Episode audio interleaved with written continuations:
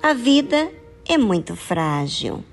Nascemos, crescemos, estudamos, trabalhamos e no fim todos chegam à morte. Uns vão mais cedo, outros mais tarde. Mas o que ninguém sabe é quando chega o seu dia de partir. Ainda que se cuidam, fazem exercício, tomam as vitaminas, fazem exames para acompanhar o seu estado de saúde. Mesmo assim, um dia todos chegaremos à morte. E outros casam, mas na hora de sustentar esse casamento é que são elas, né? Tem filhos, mas tem brigas, tem desavenças, enfim, uma série de situações. As pessoas buscam ser felizes de uma forma ou outra, se casando, é, trabalhando, conquistando um sonho. Mas o que adianta tudo isso se no fim você continua incompleto? Trabalhou, investiu tempo, horas, mas quando você vai colocar a sua cabeça no travesseiro, tem aí uma ausência, uma tristeza, um buraco dentro de você.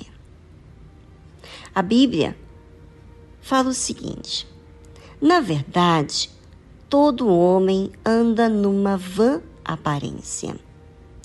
Na verdade, em vão se inquietam, amontoam riquezas e não sabem quem as levará.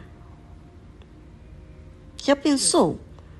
Você trabalhar tanto nessa vida e chegar ao fim de tudo isso e ainda ser incompleto?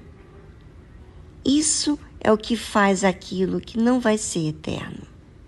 Tudo bem, todos nós temos que trabalhar, é, para sustentar as necessidades diárias. Porém, quando a vida vira em torno apenas daquilo que se passa, qual é o proveito disso?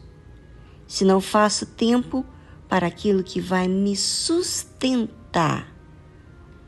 Em outras palavras, como vou lidar com os problemas, seja familiares, econômicos, no trabalho, de saúde, enfim. Pois é, a vida é mais do que você enxerga no mundo físico. A sua alma não morre. Ela vai para a eternidade ou ela vai para o lago de fogo, que continua dor para sempre. Quem ir para o lago de fogo vai viver toda a eternidade sentindo dor, gemendo, trincando os dentes e não vai ter nenhuma pausa. Mas, para quem vai para a eternidade, sim, terá os seus dias é, preenchidos com alegria, não vai haver choro, não haverá tristeza. E o que, que você tem feito com a sua alma? Tem feito tempo para cuidar dela? Tem colocado em prática a palavra de Deus? Será que a sua vida está sendo vã? Ou você está aproveitando a sua vida para viver dias de fé servindo a Deus? Bem, é com você.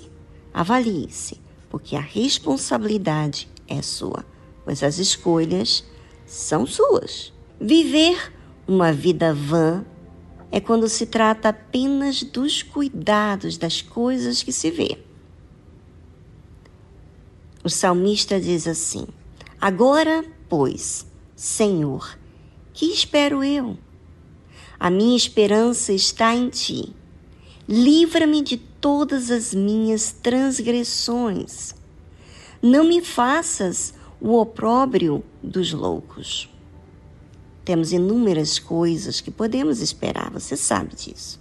E nessa espera, podemos ficar ansiosos nessa expectativa de acontecer algo, não é? E quando não acontece, perde-se o ânimo. Cobramos, ficamos chateados, entristecidos. Sabe, eu tenho percebido que a vida sempre traz situações para que eu decida.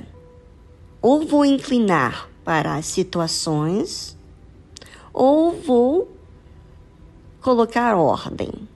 E sou eu que tenho que perceber o que está acontecendo comigo. Todas as vezes que coloquei a espera em alguém, me frustrei. Mesmo que tenha me frustrado, quantas vezes volto a repetir esse mesmo erro? Por isso que esse salmista diz assim: Agora, pois, Senhor, que espero eu? A minha esperança está em ti. Livra-me de todas as minhas transgressões. Não me faças o opróbrio dos loucos. É muito importante estarmos atentos aquilo que estamos colocando a nossa esperança. É muito importante corrigirmos quando a nossa esperança está em coisas ou pessoas. Devemos esperar em Deus, porque essa não nos faz mal. Nos ensina a dar, nos ensina a aprender, a lidar com o tempo de espera, nos ensina a ter paciência. E quantas pessoas nessa vida agiram mal devido à espera de alguma coisa, não é? Quantos agiram de forma louca, transgrediram seus próprios votos a Deus. Por isso que o salmista diz: livra-me de todas as minhas transgressões. Ele estava sendo tentado. Nós somos tentados. Veja como que a necessidade nos faz sermos influenciados. Porque entra aí os nossos sentimentos para nos fazer inclinarmos a outros deuses. São nas nossas necessidades que somos facilmente levados a agirmos como um tolo. Por isso, ouvinte, todo cuidado com a sua alma é pouco ainda. Fique atento a si mesmo, aos seus próprios pensamentos. E só exercitamos a nossa fé quando elevamos a nossa situação até a Deus, através da nossa comunicação com Ele.